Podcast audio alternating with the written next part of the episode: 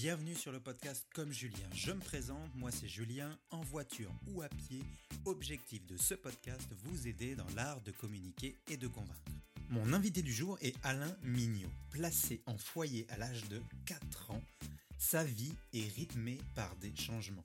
Peintre en bâtiment, représentant des ventes, propriétaire de machines distributrices de chewing-gum et de préservatifs, propriétaire de bornes internet, d'un restaurant et d'une boutique de meubles antiques, il se décide à 25 ans de se tourner vers l'immobilier pour faire fortune. Depuis 2007, il agit en tant que coach en gestion immobilière et continue d'œuvrer dans ce milieu. Il est aussi membre d'Ange Québec, un groupe d'entrepreneurs qui contribue au lancement et à la croissance d'entreprises et il est aussi le fondateur de WeRose qui a pour mission de faire de chaque revendicateur prêt à agir un héros. Bonjour Alain, première question pour toi, comment débuter dans le storytelling quand on est un entrepreneur en solo ou une start-up? Ben, Avant tout, lorsqu'une personne veut euh, pratiquer son storytelling, je lui suggère toujours une chose, de se regarder dans le miroir et de le pratiquer. Parce que lorsqu'on maîtrise bien son message et lorsqu'on se regarde dans le miroir, on ressent comme une petite gêne en se regardant. Et on est très sévère envers nous-mêmes aussi. Du fait que lorsque, je vous le dis, lorsque ça va faire 50 fois, 100 fois que vous allez répéter l'histoire dans le miroir, c'est pas pour apprendre du par cœur. Lorsque vous allez vous retrouver devant du monde, vous allez vous sentir moins gêné. Pas moins gêné parce que du monde, moins gêné de vous-même. Hier soir, je faisais une séance de coach pour justement les gens qui présentent en public. Et là, il faut vraiment bien me suivre. Dans une présentation storytelling ou dans un elevator pitch qu'on veut présenter à un investisseur, on demande toujours les trois étapes principaux. Le pain, qui est la misère du marché, la solution, qu'est-ce que tu as fait comme produit, ta patente, c'est quoi, on veut le savoir, et après, comment est-ce que tu vas faire pour faire ça ou pour la mettre en marché? Mais si vous comprenez, ceci est vraiment les étapes des trois cerveaux. On passe par le reptilien. Le reptilien, c'est la peur.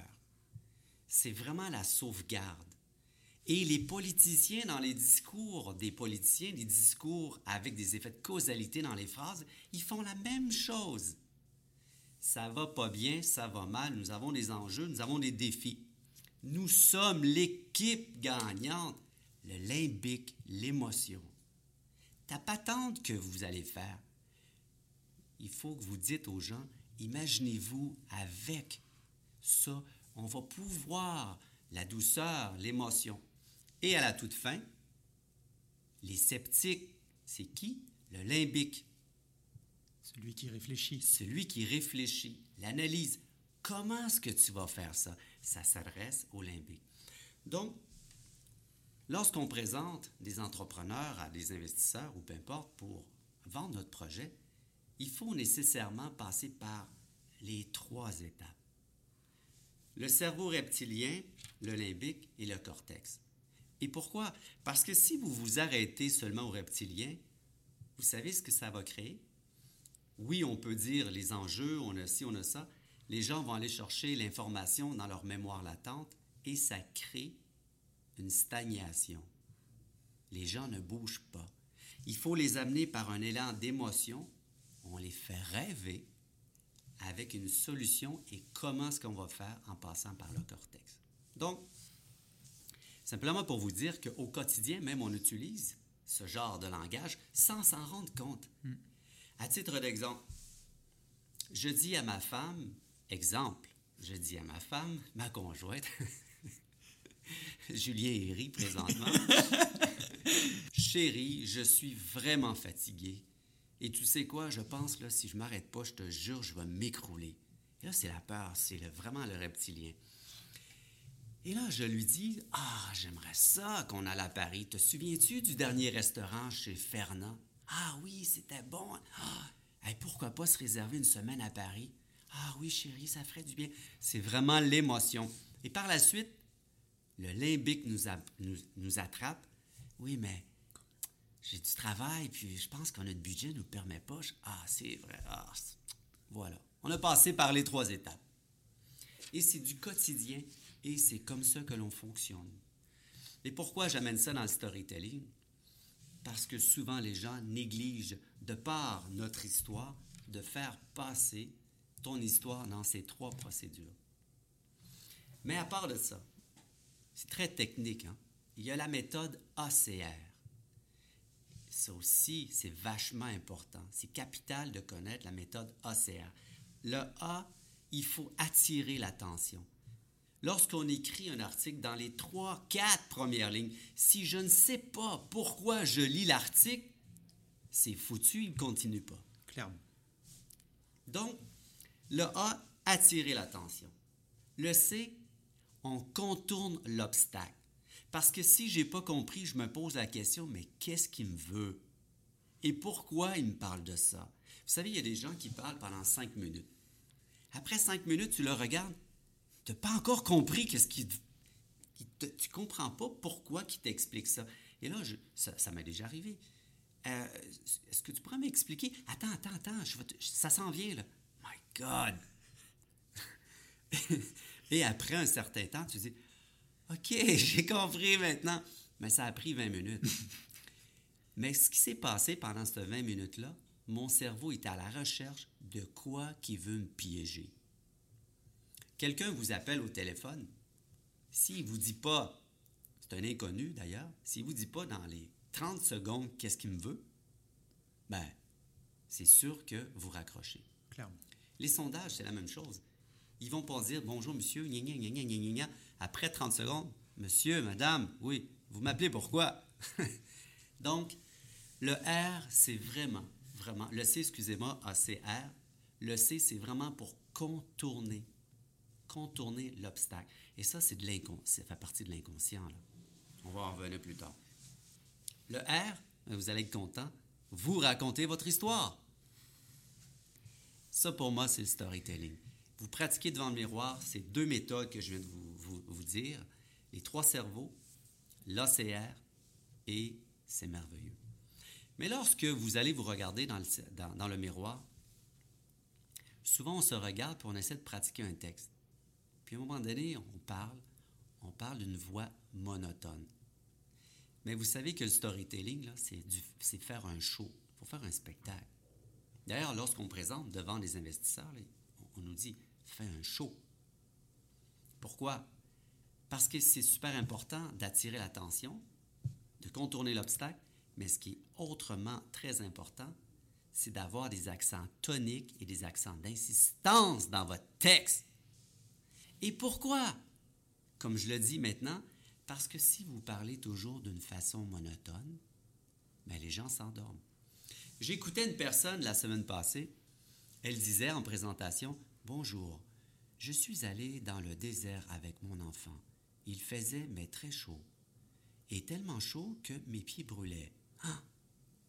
Mon Dieu. J'ai dit, mais attends, lorsque tu dis qu'il fait chaud, passe-toi la main sur le front. Arrête-toi deux ah, secondes pour décrire exactement ce qui se passe. chaud. Ton accent, là, il faisait une chaleur d'enfer. Mais oui, il faut s'exprimer avec des accents d'insistance et tonique. C'est quoi un accent d'insistance? c'est que la dernière syllabe d'un mot, vous insistez, vous pesez sur le mot. L'accent tonique, c'est le premier, la première syllabe du mot et vous insistez sur la première syllabe. Comme si je dis bonjour. Bonjour! Ben oui, il y a une différence. Voilà. Donc, les trois conseils que je peux donner, vraiment, c'est la méthode des trois cerveaux, l'ACR et marquez votre texte. C'est pas nouveau, hein? vous savez que les journalistes, c'est ce qu'ils font. Ils ont un texte et là, ils vont marquer une flèche par en haut, une flèche par en bas, à côté de, des mots, parce qu'ils savent qu'ils doivent appuyer sur le mot ou insister avec un accent tonique. Et c'est euh, extrêmement intéressant d'entendre ce genre de choses. Comment, donc on sait un peu comment commencer, euh, est-ce que tu aurais des conseils à nous donner en termes de pièges à éviter? Je sais que par expérience et euh, avec la discussion qu'on a pu avoir depuis, depuis qu'on a commencé à se connaître il n'y a pas si longtemps que ça, j'ai remarqué que tu parlais d'une façon très calme et très posée.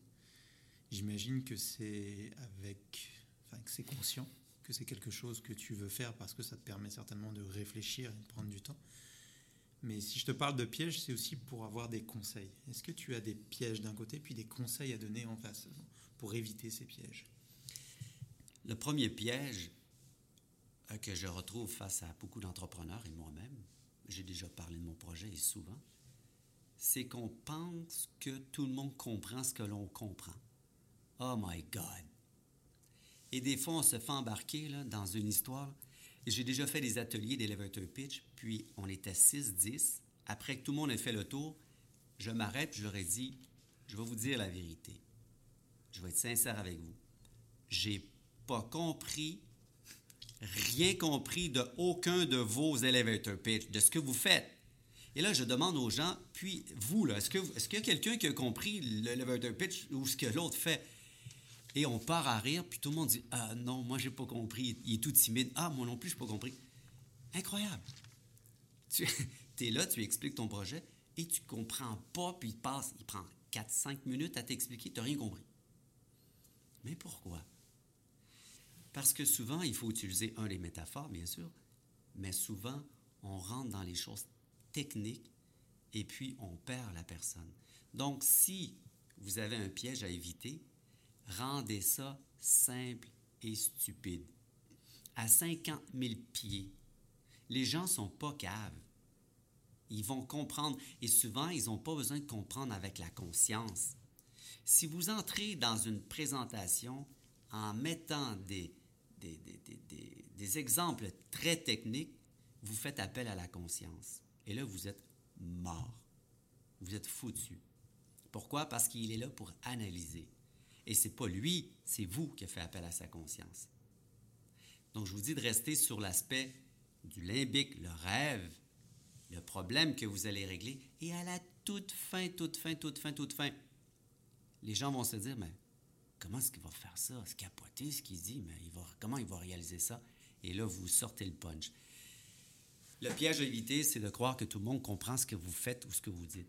Donc, pour faire ça, vous simplifiez, puis les gens vont comprendre.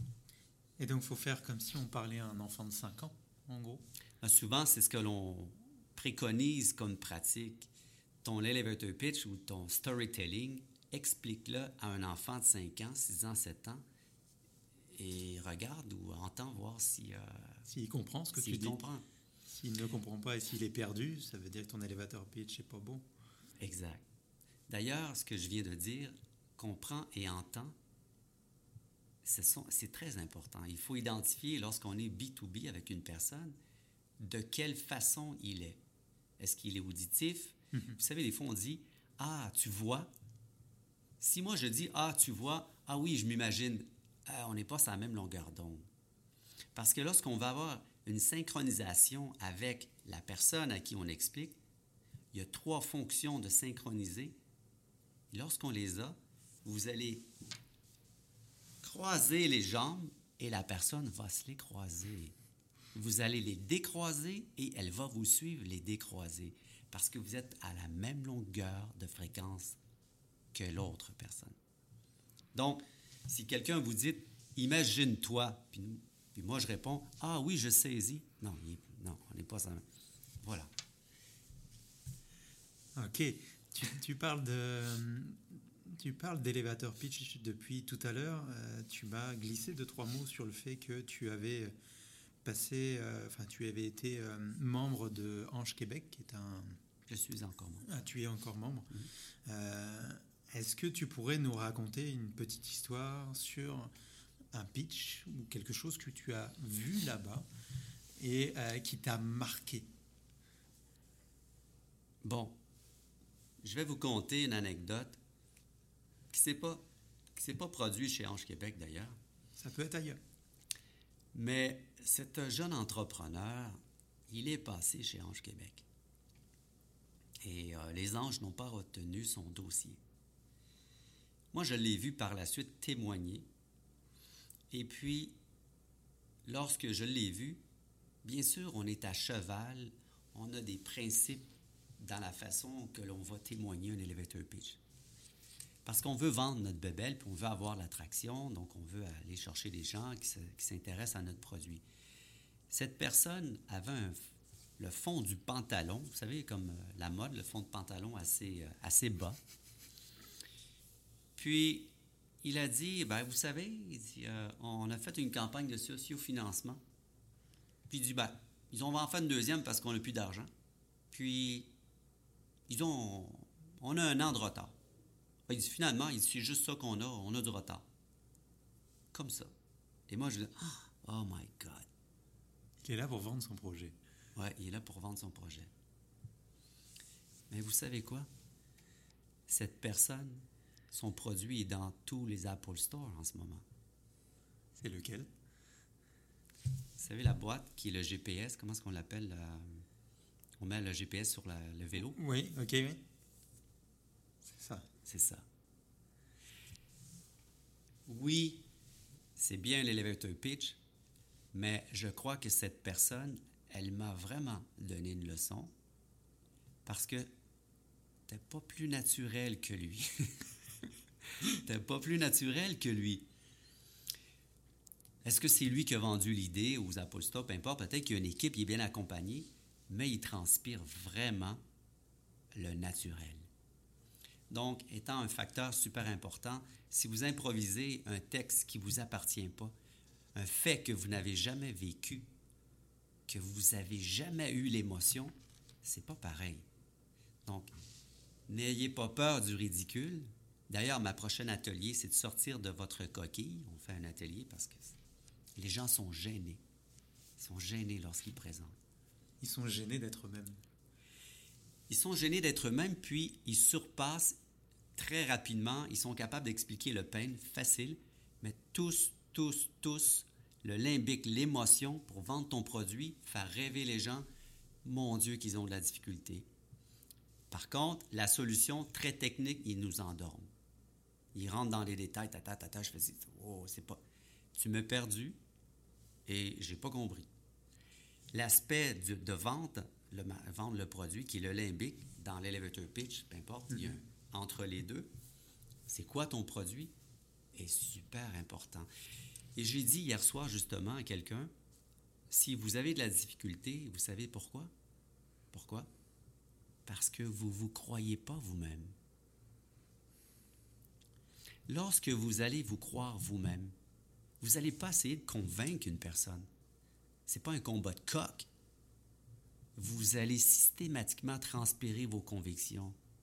Lorsqu'on fait de la vente, on hoche de la tête pour dire un oui. Vous savez ce qu'il fait? Le client, il hoche de la tête. C'est de la psychologie. Au même titre, je vais vous conter une anecdote. J'étais dans un resort à Cancun avec mon fils. À l'extérieur, il faisait hyper chaud, je marchais avec. Et je dis à mon fils Jérémy, je dis, tu sais, les prochaines personnes qui vont passer à côté de nous, ils vont me saluer. Il me dit, mais pourquoi? J'ai dit, tu vas voir. On marche. Une personne passe. Hi, sir. Hi. Il me regarde. Mais il dit, comment est-ce que tu fais? J'ai dit, attends, attends. Il y en a un autre qui s'en vient. Hi, sir. Hi. Mais il dit, comment est-ce que tu fais? Ah, il dit, je le sais. ce sont des employés de l'hôtel. OK, qui tu veux? Il y a un Américain avec des shorts bananes qui y arrive. Bon, j'ai dit, on va prendre lui. Il vient. Hi, sir. Hi. Histoire courte. Mais mon fils me dit, mais comment est-ce que tu fais?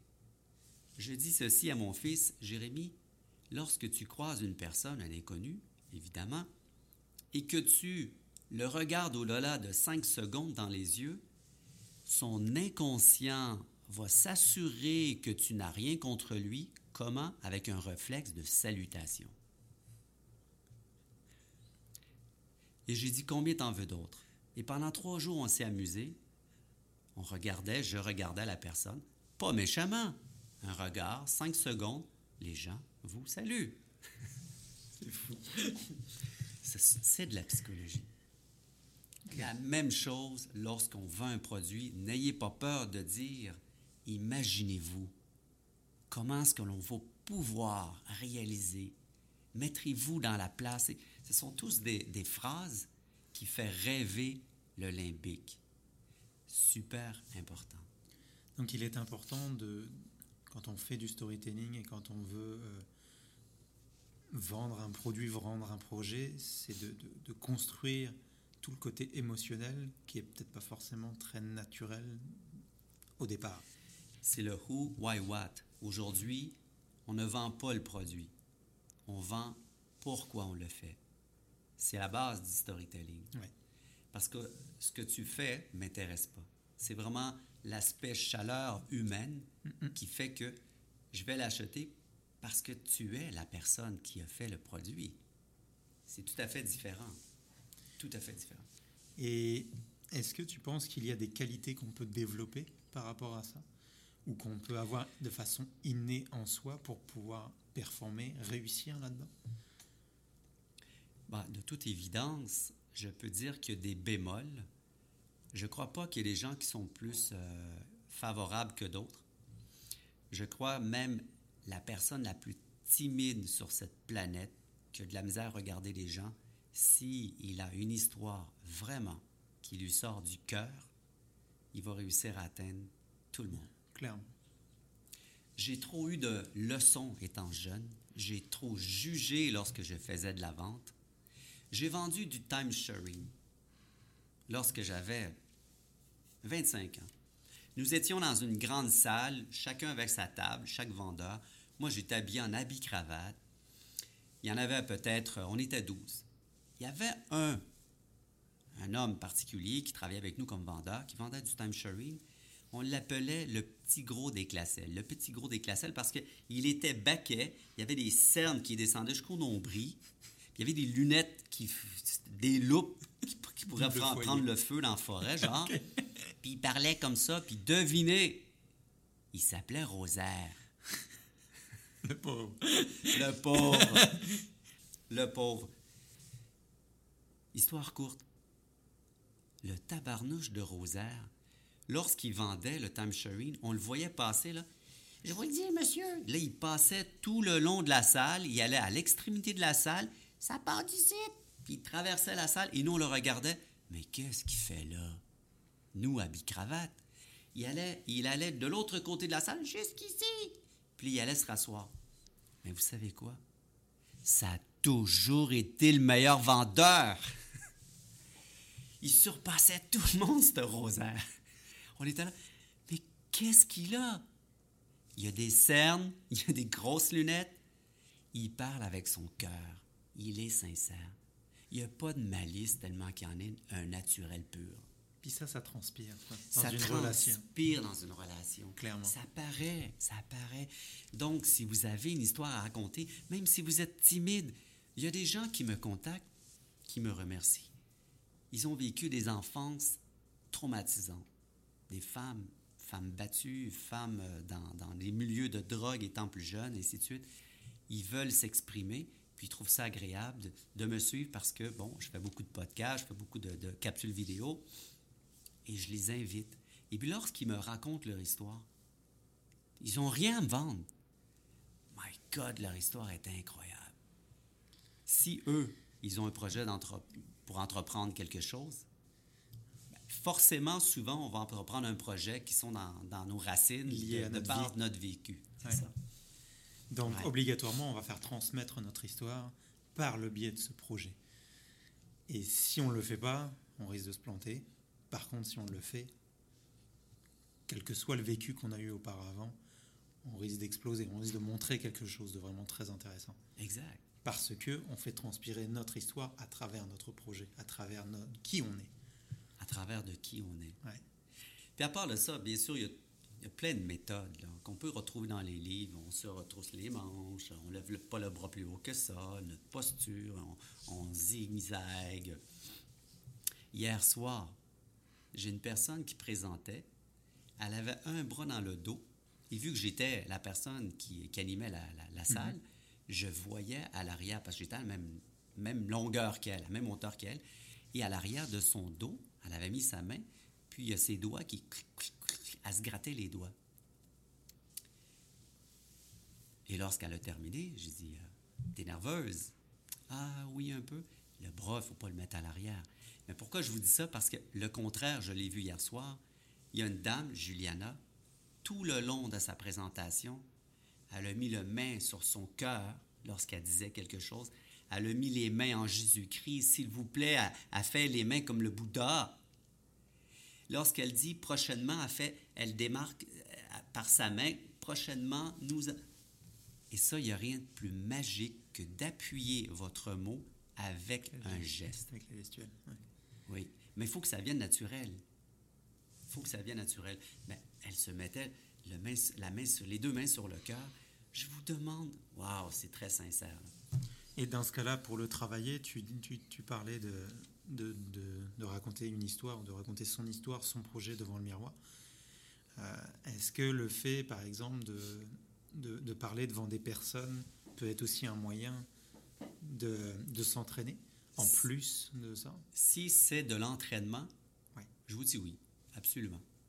Oui, il ne faut pas aller à Ange-Québec pour aller s'entraîner. Mais vraiment pas. Parce que là, on risque de se faire démolir plus Euh, qu'autre chose. Oui, on vous croira pas. Ouais. C'est pas qu'on vous croit pas, c'est qu'il y en a tellement qui passent. Mhm. Donc, euh, les winners, ce sont ceux qui savent vendre leur idée. Et après ça, on va observer mais comment est-ce qu'il fait. Mais le miroir, je, trouve ça magique. Parce que c'est comme si on se filme lorsqu'on se regarde, lorsqu'on est filmé, on s'apporte toujours des défauts. Mhm. Et l'effet miroir, c'est super important parce qu'on est gêné avec nous-mêmes, parce qu'on sait que c'est ça qu'on projette. Et il y a autre chose. Il faut savoir se convaincre. Jouer la comédie à votre inconscient à tel point que vous en êtes convaincu. parce que si vous sautez l'étape du limbique, vous êtes incapable de convaincre, moi, c'est parce que vous n'êtes pas convaincu vous-même. Vous n'êtes pas là pour tordre le bras à quelqu'un pour qu'il prenne votre produit. Lorsque vous le parlez avec passion, les gens, vous n'avez même pas besoin de dire Est-ce que tu veux l'acheter Mais non Les gens vont dire Où je peux l'acheter. Voilà la différence. Ok. Euh, Aujourd'hui, euh, tu as quelques années euh, derrière la cravate, comme on dit. Je dirais que tu as, du vécu et le, le- de, de par l'expérience que je te connais, tu as l'air euh, d'avoir quand même beaucoup entrepris. Euh, Est-ce que le storytelling t'a toujours aidé? Est-ce que tu, l'as, tu as appris petit à petit à travers tes projets à, à en- à en- à travailler le storytelling Comment ça t'est venu? Vous savez, le storytelling, c'est une chose qui est quand même assez nouveau. Oui. C'est quand même assez récent. C'est pas sorti de la création comme ça. C'est qu'il y a des gens qui sont des, des personnes euh, qui ont une facilité à raconter des histoires et on en a fait en sorte que ça devient du storytelling. On les a appliqués dans les domaines du marketing, des Mhm. entreprises, et ainsi de suite. Pourquoi je vous dis ça? Parce que j'ai toujours été un bon raconteur. Et ça, ça fait longtemps, les gens me le disaient, ah, tu racontes bien, tu racontes bien. Et que finalement, oui, maintenant, c'est une mode de présenter en storytelling un projet. On l'a apporté dans le domaine de l'entreprise. Parce que je suis convaincu, moi j'avais un oncle qui m'endormait à chaque fois qu'il me racontait son histoire. Je suis convaincu qu'il serait bon en storytelling, mais il n'est plus sur cette planète. Donc, raconter une histoire, c'est donné à tout le monde. Maintenant, si vous avez un projet, le juxtaposer, l'imbriquer dans votre projet, c'est toute une autre chose. Mais il ne faut pas compliquer, il faut que ça reste une histoire. C'est comme ça que j'ai commencé, en, étant un bon raconteur. J'aime parler. Pour moi, les mots, c'est une, c'est une invention magnifique. Les gens ont dit, mais pourquoi? Parce que j'expliquais ça à mon fils, il avait 7 ans.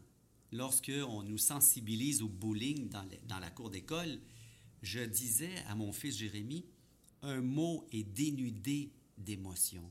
Il dit, mais pourquoi? Parce que c'est pas le mot qui est pesant, c'est la façon que tu réagis toi-même au mot Interprétation, ouais. l'interprétation. Et j'ai dit, pour faire une expérience, Jérémy, tu vas dire quelque chose à l'école, dans le cours d'école, à quelqu'un, et tu vas le dire à un autre, puis tu vas voir, ils vont pas réagir de la même façon. Bon, c'est pas lui qui l'a dit, mais je disais observe. Je vais vous dire ce que je, je lui dis de dire, mais je lui dis observe. Il y a toujours un bowler, c'est quelqu'un qui, qui, mène la pagaille dans le cours d'école. Et puis je dis observe-le. Puis une fois, il m'est arrivé, il me dit Oui, tu as raison, papa. Je dis Pourquoi? Bien, il dit Lui, il a dit à, quelqu'un, un autre jeune T'es pas bon, t'es laid, t'es un truc. Je dirais pas les mots vulgaires. Et puis, le jeune, il s'accroupit, puis il devient triste. Tandis qu'il a dit à un autre, puis l'autre, il a dit Fuck you C'est lui, une carapace. Non, tu t'atteindras pas ma carapace, il se protège. Pourtant, c'est le même mot. Mais j'avais dit à mon fils Dis au professeur, c'est une dame, bien sûr, dis-lui qu'elle sent bonne. Et tu vas voir comment est-ce qu'elle va réagir. je lui expliquais depuis longtemps la puissance des mots, c'est super important. Et, pourquoi, même dans les négociations, même dans les textes des politiciens, ça a été démontré, le marketing, un texte, un texte d'Obama, un texte de trois pages, à trois phrases différentes, à chaque fois qu'on descend, on va retrouver Je suis le prochain président des États-Unis. Au travers de tout son texte, pour jouer avec l'inconscient des gens. Et la politique, c'est de la comédie, c'est du storytelling, la politique. C'est toujours intéressant de voir qu'on est réfractaire aux politiciens parce qu'on sait qu'il va soit mentir, et après, il, arrive dans le quartier pour donner, non pas un spectacle, excusez-moi, je blasphème, mais il va présenter son, sa plateforme électorale. On va aller, même si on est réfractaire, parce qu'on le sait que probablement a 100% des chances qu'il ne respectera pas, on sort et on va voter pour lui. Wow! C'est pas fini. Après deux mois, le mec qui est devant la télé, lui qui a voté pour lui, et là, il se dit Je le savais qu'il était menteur. il veut se reconvaincre qu'il était menteur. C'est tout, c'est toute une magie. La psychologie, le storytelling, comment, comment convaincre ou comment vendre l'idée. Voilà. Très intéressant. Donc on a parlé de storytelling depuis, euh, depuis le début de, de cet épisode. Et euh, je sais que en ce moment, tu es dans un gros projet qui s'appelle We Rose. J'aimerais que tu nous parles de ce projet très rapidement pour que euh, ben, mes auditeurs soient au courant de ce projet, puis que ceux qui soient intéressés puissent y participer. Mon aventure a commencé euh, lorsque j'étais beaucoup plus jeune, j'avais probablement 27 ans. J'ai écrit un manuel qui s'appelle Avez-vous votre régime mental parce que je considérais très important de savoir de quoi on se nourrit de nos pensées au quotidien, vu qu'il y en a 80% d'une façon négative, peu importe, c'est à rediscuter. Et là, j'ai grandi, j'ai grandi, bien sûr, après mes 25 ans, 30 ans, 35 ans, et j'ai eu l'occasion de réussir dans l'immobilier. J'ai fait plein de choses. Mais à un moment donné, j'étais en vacances, j'avais 40 euh, ans, 45 ans approximatif un décal de 5 ans, c'est pas grave. je parais la même personne. Je vis pas. Mais j'étais à Cancun et mon intuition me tombait sur la tête.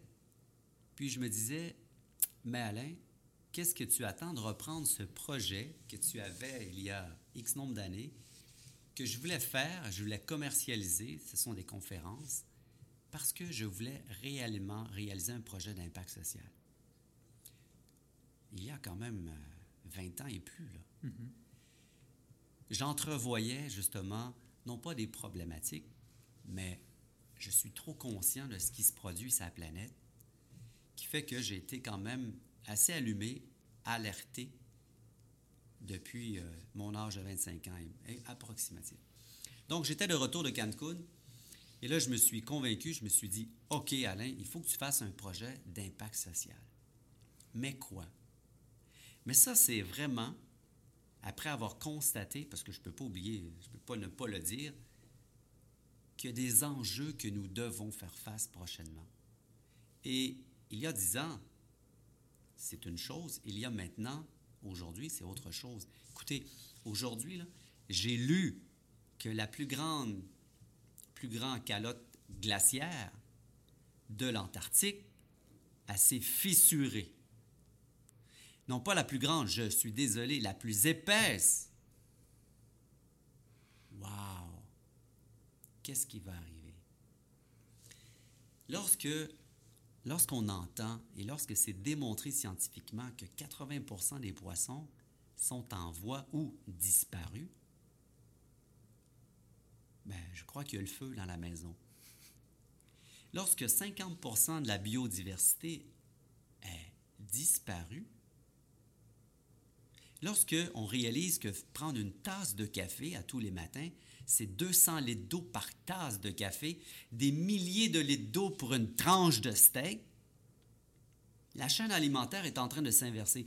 Tout ce constat, je l'ai fait, puis je me suis dit, mais Alain, qu'est-ce que tu vas faire? Tu vas continuer encore à rouler, à rouler, à rouler, à m'essouffler moi-même, puis de laisser passer toutes ces, ces choses devant toi.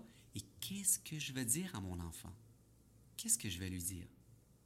Que nous, on a l'occasion, elle est très mince, de pouvoir changer. Et que nous ne l'avons pas fait. Ou pas assez vite. Parce qu'aujourd'hui, il y a des scientifiques qui tablent sur une chose, c'est définitif, il va y avoir un coup de tonnerre. Maintenant, c'est de quelle ampleur qu'il va l'être. C'est ça qu'il va falloir gérer. Mais c'est sûr qu'on va faire face, on s'en va dans la direction d'un mur de briques. Dans plusieurs secteurs environnementaux, nourriture, économique, ainsi de suite. J'en passe parce que je pourrais en parler pendant une heure. Et là, après, je me disais, mais Alain, qu'est-ce que tu dois faire? Est-ce que c'était pour être une chanson, une pièce de théâtre, un livre ou un projet web? Mais j'ai réalisé un projet web. Parce que je me disais ceci, s'il y a bien une chose qu'il faut faire, c'est de s'entendre pour changer les choses. Et pour moi, le mot changement, là, il a été tellement dilué par l'inaction de nos classes politiques. Écoutez, lorsqu'ils mettent nous sommes l'équipe du changement sur la caravane, ben rien ne va plus. Ça marche plus. D'ailleurs, on a une campagne, ils n'ont même pas parlé d'environnement. Waouh, ça va pas bien, ça commence mal. Et lorsque j'étais chez LG2, je leur disais arrêtez d'utiliser le mot changement. Mais on m'a dit Malin, qu'est-ce que tu veux qu'on utilise comme mot changement? On était huit autour de la table, tous des cerveaux d'ailleurs. Ce sont très bons, LG2, une boîte de marketing en passant. Et là, je leur ai dit, je vais vous dire quelque chose qui va vous sembler bizarre, mais euh, pour moi, le changement, c'est vraiment le mouvement dans le silence. Et là, ils ont fait comme vous. Quoi? Là, je les voyais, les yeux, là. Hein? Il est-tu malade? Il est-tu fêlé? Tu sais comment je leur ai dit? Pour les réveiller? Je vous savez, vous voulez savoir qu'est-ce que ça veut dire? Ben oui, parce que le changement dans le mouvement, ça veut dire ferme ta gueule et bouge. Et là, croyez-vous que lorsqu'on change, on a besoin de dire qu'on va changer? Hein? Lorsque vous vous actionnez, lorsque vous faites ce que vous allez dire, on le voit. On n'a pas besoin de se péter bretelles, dire oh, on va changer. Arrêtez de dire qu'on va changer. Et c'est pour ça que pour moi, c'est super important. Le changement est dans l'action. Et à partir de ce moment-là, c'est là que j'ai réalisé lorsque j'étais plus jeune, adolescent, j'étais comme une mouche, non, excusez, oui, comme une abeille autour d'un pot de confiture. Je rôdais autour d'un pot de confiture qui était une concubine. Puis lorsque je lui dis, mais timidement, euh, qu'est-ce qu'on fait? Qu'est-ce que tu veux faire? Tu sais ce qu'elle me dit, Julien? Let's do it. Passe à l'action. Donc, j'ai créé cette plateforme pour qu'on ait la possibilité de passer à l'action. Parce que la solution, c'est nous. C'est moi, toi, tous ceux qui nous écoutent. Parce que je ne crois pas que le changement, je vais utiliser mon changement pour l'occasion, que nous devons avoir ou qui ait lieu, je ne crois pas que ce changement va passer par la politique traditionnelle. Mm-hmm. Ils n'ont pas l'avantage parce qu'il y a une économie, il y a toutes sortes de choses autour, peu importe. Je ne rentrerai pas dans ce détail. Donc, WeRose est une plateforme qui va au-delà. C'est un réseau social avant tout, qui va au-delà de la simple pétition. Parce qu'on a étudié le comportement des gens, puis on s'est dit, Mais si on veut que tout le monde participe au changement collectif, on doit nécessairement offrir la possibilité à mon oncle, ma tante, puis grand-père, grand-papa, le jeune, on doit offrir des outils d'action collective à chaque niveau d'engagement de chaque personne. Donc, lorsqu'on fait une action collective sur WeRose, on peut activer une pétition, on peut activer un boycott en même temps, on peut faire une campagne de lettres en même temps, on peut faire une mise en demeure, on peut faire une manifestation. Ce sont un amalgame d'outils de revendication sociale sur une cause. On ne se limite pas à la pétition. Une pétition, c'est un appui électronique. Et pourquoi? Parce que souvent, pour gagner nos causes, une pétition ne suffit pas et souvent, il faut aller au-delà de la pétition. La preuve, rapidement, les trop perçus d'Hydro-Québec.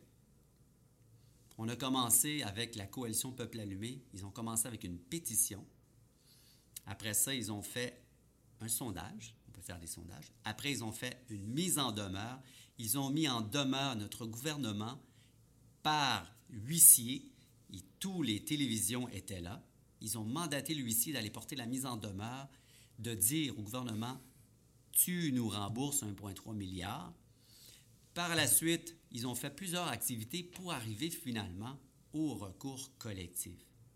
Donc, sur l'action, sur la, cause, parce que je ne dirais pas deux fois l'action collective, il y a le bouton recours collectif et ils sont approximatifs 160 euh, 000 personnes qui ont adhéré au recours collectif. D'ailleurs, on est 160 000 Québécois, Québécoises sur la plateforme WeRose présentement. Dans 228 pays, oui, moi je pensais à l'école qu'il y en avait 193, 194, mais il semblerait que l'ONU en, en, a refusé quelques-uns.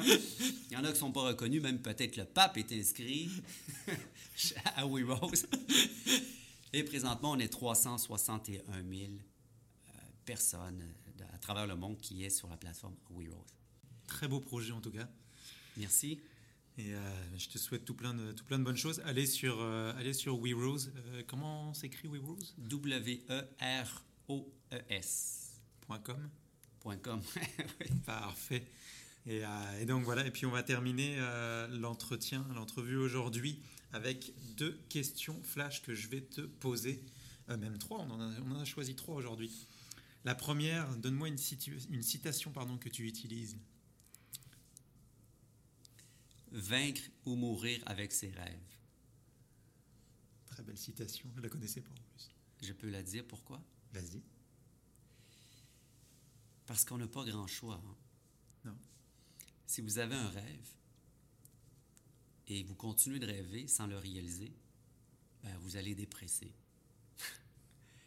si vous n'arrêtez pas de rêver, vous allez avoir un problème d'identité avec vous-même. Donc, faites-le, réalisez-le. C'est ce que je me suis dit il y a quelques années. Tu as deux choix, Alain. Soit de vaincre, ou soit tu vas mourir avec tes rêves. Voilà. Tu as décidé de vaincre? J'ai décidé de m'appliquer à vaincre mes rêves. OK. Deuxième question, trois livres que tu recommandes? Le plus ou que tu as le plus offert?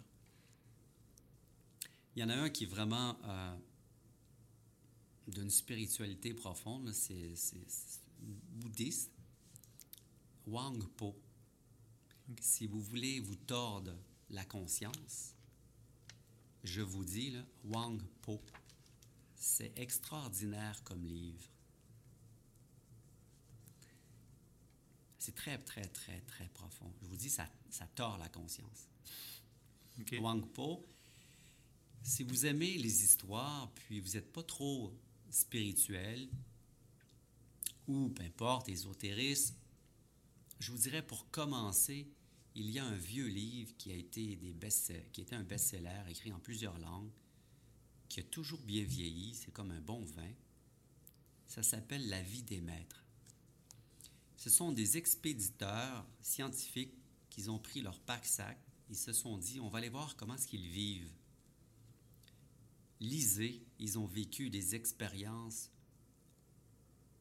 incroyables qui va au-delà de notre imagination. Et ce sont des gens de réputation là, qui ont... euh, ouais. La vie des maîtres. Je vais vous en donner un nom. Deux autres. si vous voulez vous troubler un peu, de par ma conscience de l'anthropologie et l'archéologie, celui qui a réalisé le film de Céline Dion, euh, euh, Titanic, Oui, ok. Dan Brown, Dan, Dan- Dan Brown, Aucune. euh, oui, il a fait drôlement, il a financé un archéologue pour qu'il fasse un documentaire. Et vous allez tomber par terre. Parce que dans ses découvertes archéologiques, semblerait-il qu'il a découvert le tombeau, le caveau familial de Jésus. Et ce qui m'a porté à faire la lecture, c'est la crédibilité de Dan Brown. En fait, je ne sais pas si je me trompe, c'est celui qui a financé, d'ailleurs c'est un milliardaire, le monsieur, il a financé cette, euh, ce documentaire et c'est vraiment de la science. Et à la toute fin, il y a un débat entre un, un haut clergé du Vatican et la science. Parce que non seulement ils ont évalué la pâtée, c'est le, c'est ce qu'on retrouve, euh, c'est comme la poudre sur les caveaux, les os. Les os ont été étudiés en laboratoire. Les universités comme Harvard ont participé à la recherche, puis aux statistiques. Puis c'est vraiment troublant de voir, ben moi j'y crois, là, que notre Église nous a bien menti à leur avantage. C'est quoi le nom? Le tombeau de Jésus. Vous allez, vous allez retrouver le documentaire plus facile le soir euh, sur Dailymotion. Je crois qu'il n'est pas sur YouTube. Et l'autre livre, bon, ben, je pourrais vous parler du storytelling ou plein de choses, mais euh, Pas obligé. écoutez, vous en avez trois. Passez au travers. Si vous voulez vous intéresser aux catastrophes, ben, j'ai lu un livre là, sur les tempêtes solaires il n'y a pas si longtemps. Mon Dieu. On est bien entouré. Voilà. Euh, dernière, euh, dernière question flash. Quel conseil donnerais-tu à un jeune étudiant qui finalise ses études et qui entre dans le monde professionnel? J'ai assisté à un colloque à Paris l'été passé. Et justement, le colloque était l'application de la connaissance sur le, le terrain. C'était vraiment intéressant. D'ailleurs, de voir les Français qui ils étaient perspicaces, ils lâchaient pas les professeurs qui étaient sur le panel. Non, mais vous n'avez pas répondu à ma question. Oui, mais vous savez, ici à l'université, nous... a- Non, mais vous, vous allez répondre une fois pour toutes. Ah, C'était vraiment agréable. Parce que il y a deux opposés. Ceux qui ont vraiment l'expérience, mais une méconnaissance par rapport à certaines choses qu'ils doivent savoir. Et l'autre, trop de connaissances, mais pas assez de pratique sur le terrain. D'ailleurs, il y a des universités à travers le monde, dans d'autres pays, là où les mœurs sont différents, tu moins de connaissances techniques que d'apprentissage sur le terrain. Tu en as beaucoup plus sur le terrain, ce qui fait que tu te développes beaucoup plus dans des milieux d'insécurité, d'improvisation. Des fois, tu fais face à l'improviste. Ouais. Tu fais quoi? Ah, je vais aller chercher mon livre. Mais non, il faut se débrouiller.